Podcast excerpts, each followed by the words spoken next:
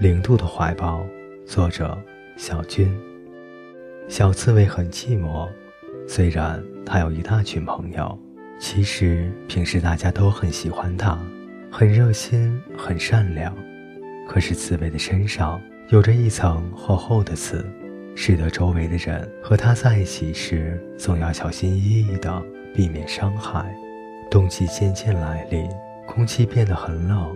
小刺猬贪恋和大家在一起的感觉，每天玩得很晚，不想回家，也忘了妈妈说过关于冬眠的话。有一天，天空忽然下起了大雪，大雪覆盖了回家的路，小刺猬回不了家了。它害怕的躲在大树后面，看着渐渐降临的夜幕，开始胡思乱想。这个时候。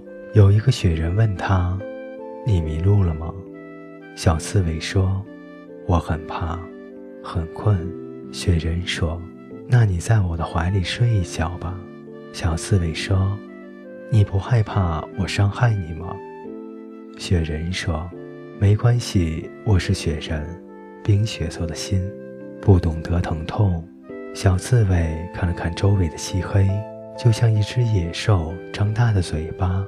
更加害怕了，于是他扑进了雪人的怀里。雪人的身体始终保持着零度，零度并不是很低的温度，因为外面的温度已经到了零下十几度。小刺猬带着困意问雪人：“你是第一个不怕被我伤害的朋友，真的很开心。但是我好困啊，我要睡觉了。明天。”明天你能陪我玩吗？雪人淡定地骗他说：“当然了，睡吧，小家伙，我们明天见。”“嗯，明天见。”大雪封住了整个森林，漫长的冬季，冰天雪地，北风呼啸，而小刺猬在雪人的怀里睡得很甜美。他梦见第二天早晨，他和雪人一起看日出。第二年春天，万物复苏的季节终于到来了。小刺猬在一阵悦耳的鸟叫声中，迷迷糊糊地睁开了双眼。他发现，雪人的帽子正盖在自己的身上，而雪人早已经离开了。雪人的心是冰雪做的，冰雪的心，不是不懂得疼痛，而是不在乎疼痛，因为你。比疼痛更加重要。我不能给你更多的温暖，但我可以驱散寒冷。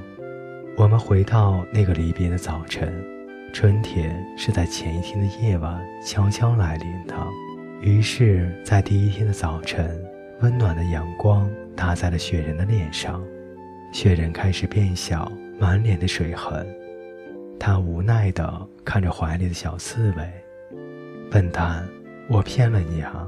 如果你说我对你的好是我给你的微不足道的零度的温暖，那我也要感谢你，给了我一颗懂得疼痛的心。各位小耳朵，晚安。